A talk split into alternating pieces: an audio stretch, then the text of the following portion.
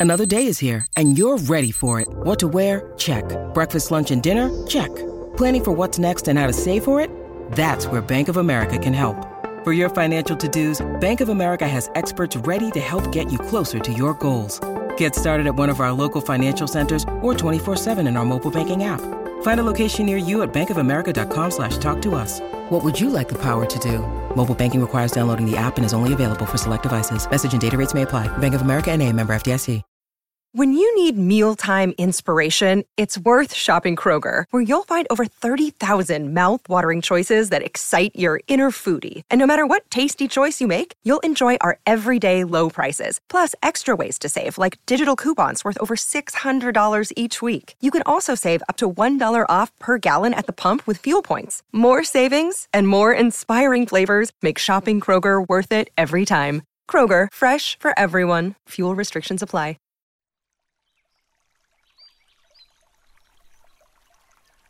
Hola de nuevo. ¿Cómo estás?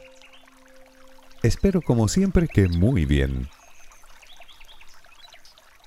Sé que el tema de hoy lo hemos tocado infinidad de veces a lo largo de estos años y desde distintos ángulos. Sin embargo, creo que nunca está de más volver a hablar de ello, entre otras cosas porque es uno de los factores que más influyen en nuestro bienestar emocional o en la falta de él. Y es que a poco que profundicemos, llegaremos a una sorprendente, o quizá no tan sorprendente, conclusión. Del nivel de autoestima dependen tantas cosas en nuestra vida que si no le prestamos más atención es simplemente porque no lo hemos reflexionado bien. Y si no lo crees así en estos momentos, te aseguro que lo harás.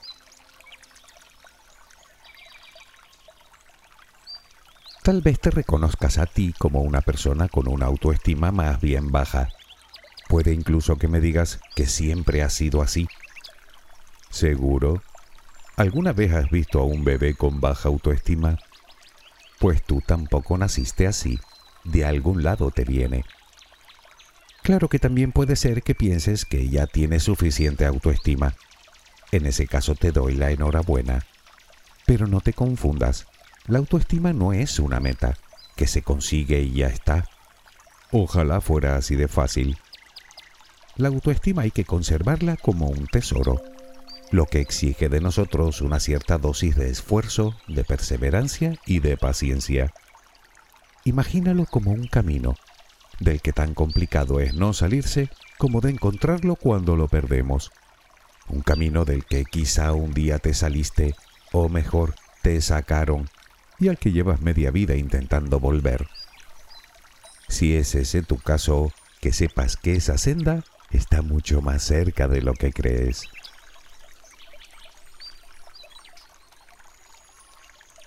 La baja autoestima es un verdadero problema en nuestra sociedad. Un problema que afecta a miles y miles de personas, jóvenes y no tan jóvenes.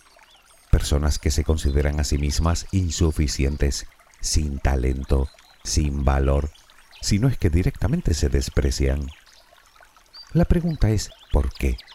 ¿Por qué a tantas personas les cuesta tanto apreciarse a sí mismas? Es una buena pregunta, aunque creo que para contestarla satisfactoriamente debemos responder antes a otras cuestiones. ¿Qué es exactamente la autoestima? ¿Cómo puedo saber si sufro o no de baja autoestima? Si es así, ¿de dónde me viene? ¿Por qué es algo tan relevante en mi vida? Y la pregunta de rigor, ¿cómo puedo mejorarla?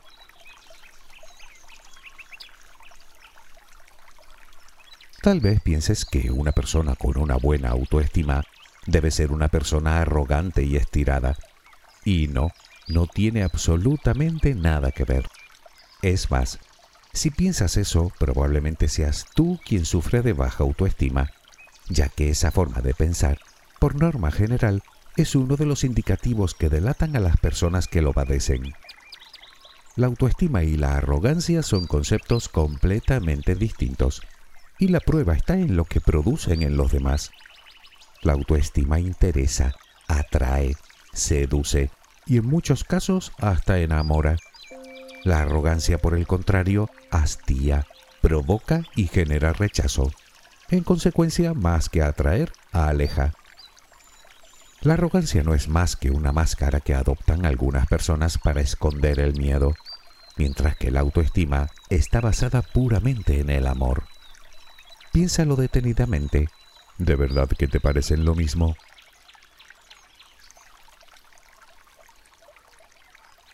Entiendo que sabes perfectamente de lo que estamos hablando. La autoestima, según el diccionario, es la valoración generalmente positiva de sí mismo en realidad no hay mucho más que decir. La baja autoestima es lo contrario, la valoración generalmente negativa de sí mismo. Te aprecias y te valoras, es decir, valoras tus talentos, tus fortalezas, tus virtudes, tus habilidades, tus conocimientos, tu cuerpo o no lo haces. Es simple. O quizá no tanto porque en el fondo de todo subyace un conglomerado de pensamientos, creencias, sentimientos y emociones que son los que determinan la percepción que uno tiene de sí mismo. Y cambiar eso es más fácil decirlo que hacerlo.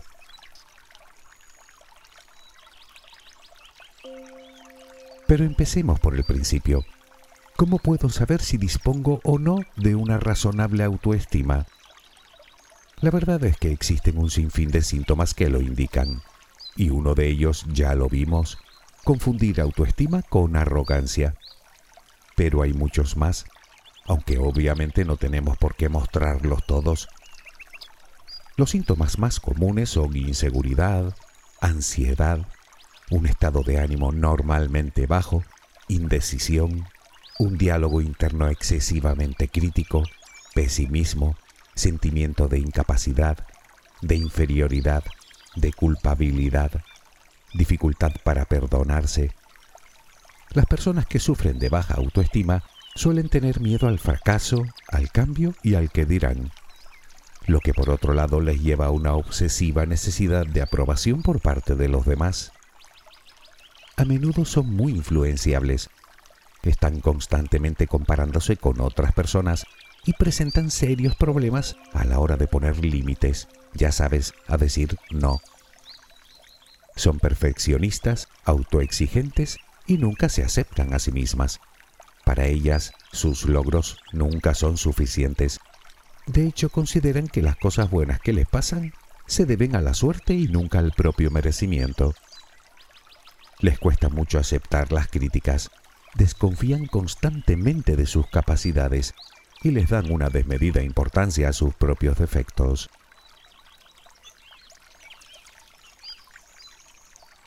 Puede que sufras de baja autoestima y que no presentes todos y cada uno de estos síntomas. Bueno, eso depende del nivel en el que te muevas. A más baja autoestima, más síntomas presentarás.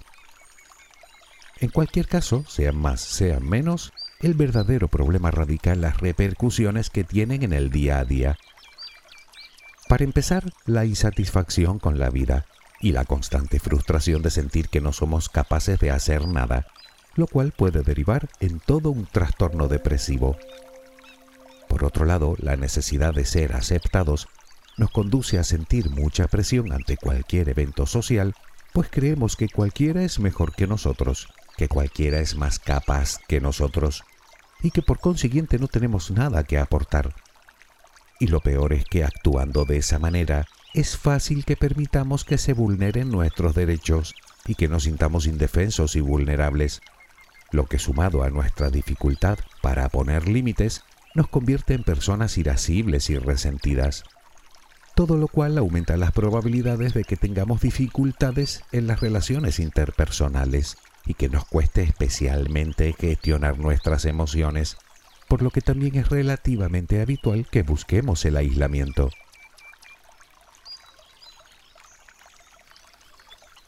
La falta de confianza en sí mismas es otro de los caballos de batalla con el que tienen que lidiar las personas con una autoestima muy baja, algo que termina afectando por igual a prácticamente todas las esferas de la vida, familia, trabajo, amistades, proyectos, al no confiar en nuestras habilidades y en nuestras capacidades, optamos por no iniciar nada por el puro e incontrolable miedo a fracasar y demostrar así a los demás lo que ya creemos de nosotros, que no valemos un pimiento.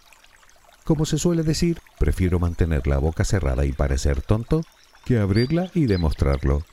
Pues algo así. Obviamente es la solución más fácil. No nos arriesgamos y así no nos equivocaremos nunca. Y quiero insistir en que es razonable, pero estarás de acuerdo conmigo en que el inmovilismo no es precisamente la mejor estrategia para llevar una vida plena.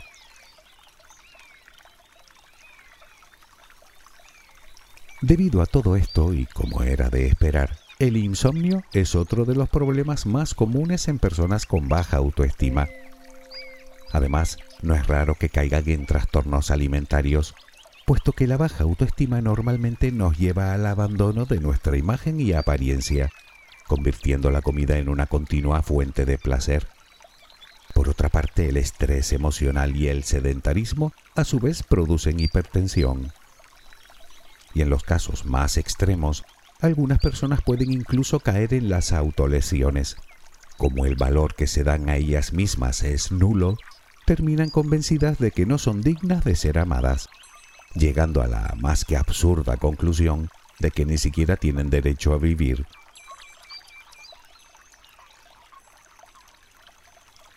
Todo lo anterior se alimenta con un diálogo interno completamente lesivo y perjudicial que no hace más que aumentar la sensación de menosprecio que ya tenemos hacia nosotros mismos.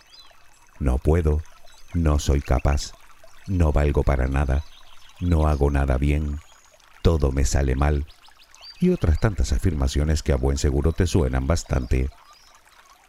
Si sumamos tanto los síntomas como las repercusiones, llegamos a la conclusión de que vivir así es como caminar con grilletes en los tobillos y supongo que no hace falta que te convenza de lo incómodo, difícil y frustrante que puede resultar movernos con semejantes artilugios, frenándonos a cada paso que damos.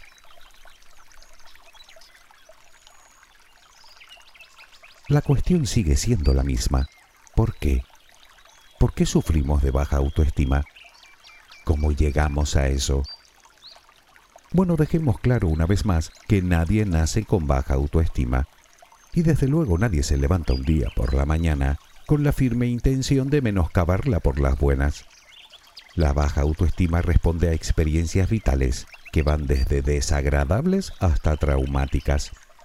Vivencias de las que puede que no seamos conscientes o que no relacionemos con nuestro malestar, o incluso vivencias que puede que hayamos olvidado, pero que siguen ahí en nuestra cabeza.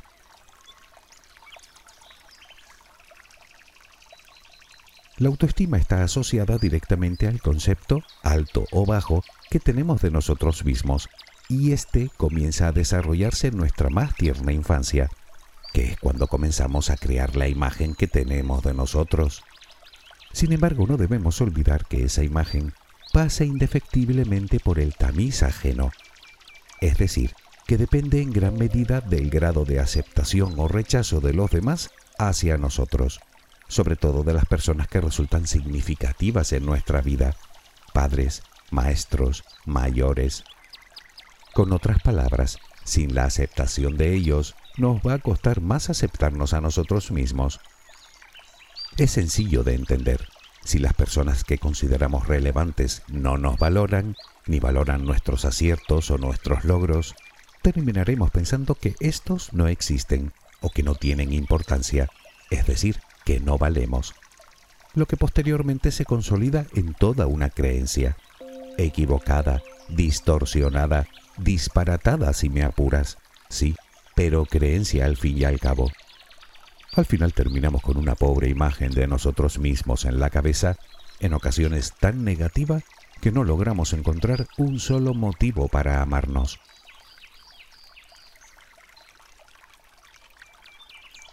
La realidad es que podemos sufrir de baja autoestima por infinidad de razones. Algunas no son muy evidentes, pero sus consecuencias son las mismas. Pudimos tener unos padres poco afectuosos, o indiferentes, o demasiado perfeccionistas, o demasiado exigentes, que establecieron reglas familiares innecesariamente rígidas y que crearon para nosotros un entorno crítico e invalidante. Tal vez pusieron demasiadas expectativas sobre nosotros y nunca llegamos a recibir su aprobación, con el consiguiente sentimiento de fracaso que ello produce. También pudimos crecer sin una base sólida de vínculos seguros con nuestro entorno, algo que nos hizo tener sentimientos de soledad, o de inseguridad, o de peligro, incluso de dependencia.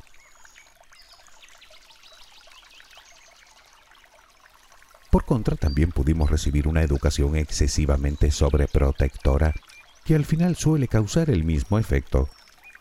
Entre otras cosas porque lo más habitual es que unos padres que actúan así impiden a sus hijos desarrollar sus propias capacidades y habilidades, motivo por el cual tampoco desarrollan las herramientas necesarias para enfrentar los problemas que se presentan en la vida. Y así es lógico que terminen creyendo que no valen nada sobre todo cuando llegamos a la pubertad, que es cuando comenzamos a compararnos, a medirnos con los demás y cuando construimos el esquema de creencias que suele acompañarnos el resto de la vida. Por lo tanto, queda claro que la niñez y la pubertad son los momentos decisivos para consolidar nuestra autoestima o en su defecto la falta de ella. Sin embargo, no podemos despistarnos demasiado, pues como te dije, la autoestima debemos conservarla como un tesoro durante toda nuestra vida, porque también de adultos estamos expuestos a caer. Solo necesitamos a alguien tóxico a nuestro lado, que nos menosprecie constantemente, o que nos humille, o que nos presione en todo momento, o que nos rechace de forma sistemática.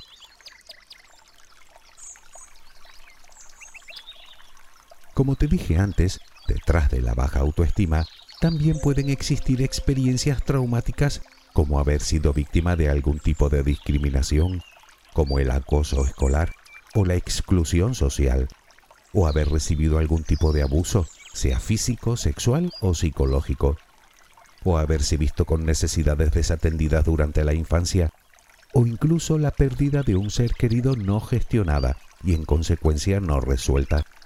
Como te dije, existen un buen montón de motivos.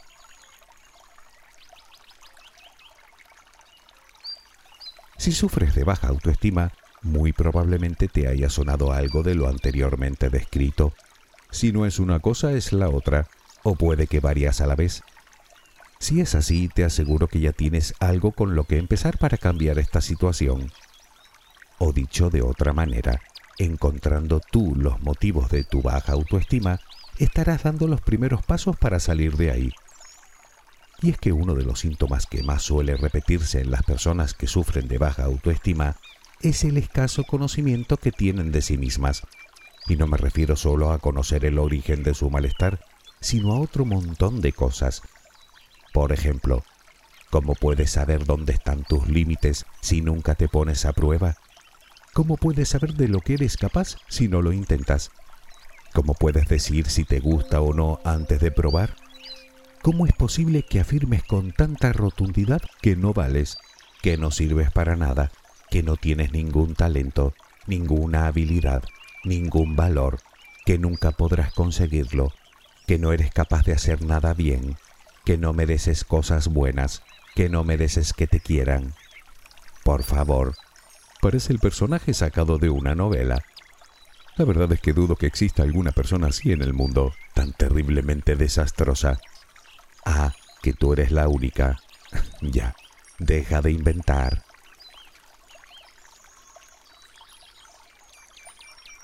Como iba diciendo, conociendo el origen de tu problema, podemos decir sin temor a equivocarnos que vas por muy buen camino.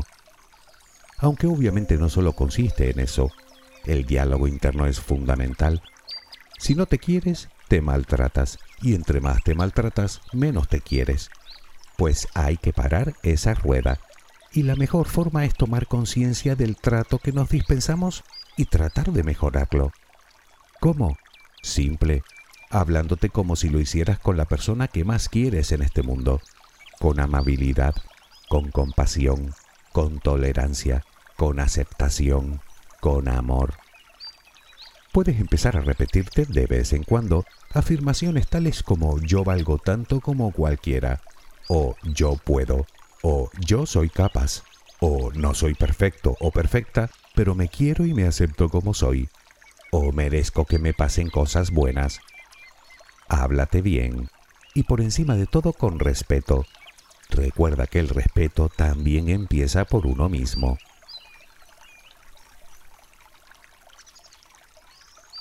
Y tan importante es cuidar la forma en la que nos dirigimos a nosotros mismos como cuidarnos en el resto de facetas. Aliméntate bien, haz algo de ejercicio, desarrolla tiempo libre de calidad haciendo cosas que te gusten y que te resulten gratificantes.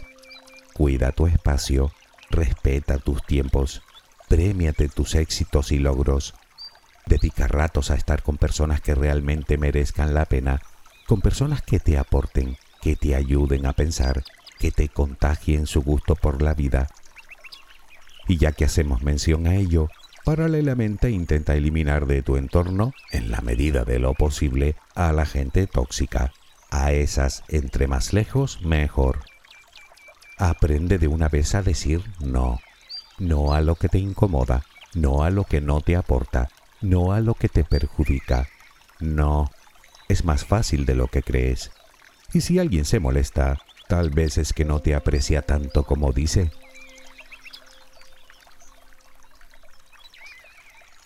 Y hablando de otras personas, haz un esfuerzo por no compararte con nadie.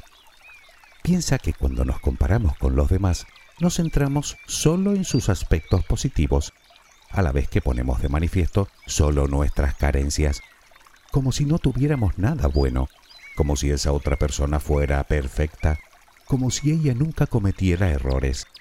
Y sabes positivamente que no es así. Todos cometemos errores, todos, sin excepción. Y quien dice que no los comete, miente. Es una parte intrínseca a nuestra condición humana. Así que acepta los errores como parte de tu crecimiento, como parte de tu aprendizaje.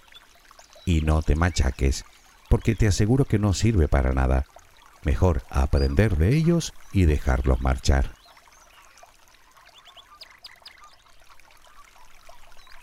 Y por último, escúchate, conecta contigo, con tus deseos, con tus necesidades, y empieza a desechar las expectativas ajenas, que no es lo que tú quieres, es lo que quieren otros. Tu vida es tuya y nada más que tuya, así que toma de una vez las riendas de ella y decide cambiar. Puedes hacerlo, todos podemos. ¿Qué vas a conseguir? Te preguntas. Ni te lo imaginas.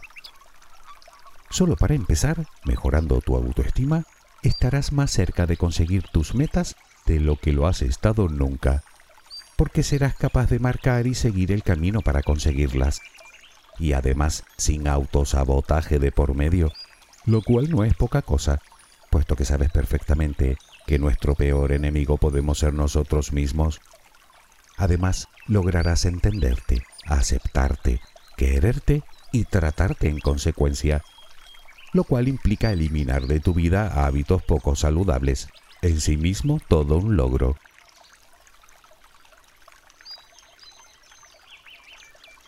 Por otro lado, aumentarás el grado de confianza que depositas en ti, en tus habilidades y en tus capacidades, y por fin entenderás que realmente eres una persona perfectamente válida. Algo que influye directamente en nuestra forma de relacionarnos con los demás, que no solo se verá mejorada, sino que sabrás detectar y alejarte de las personas que no te convienen, porque dejarás de tolerar sin más situaciones indignas o humillantes, ante las cuales, con todo tu derecho, te rebelarás o en su defecto buscarás alternativas. Y por si todo esto fuera poco, superarás cosas tan incómodas y contraproducentes como la excesiva timidez, el pesimismo, la culpa, la angustia constante o la larga lista de miedos irracionales que tienes instalados en tu cabeza.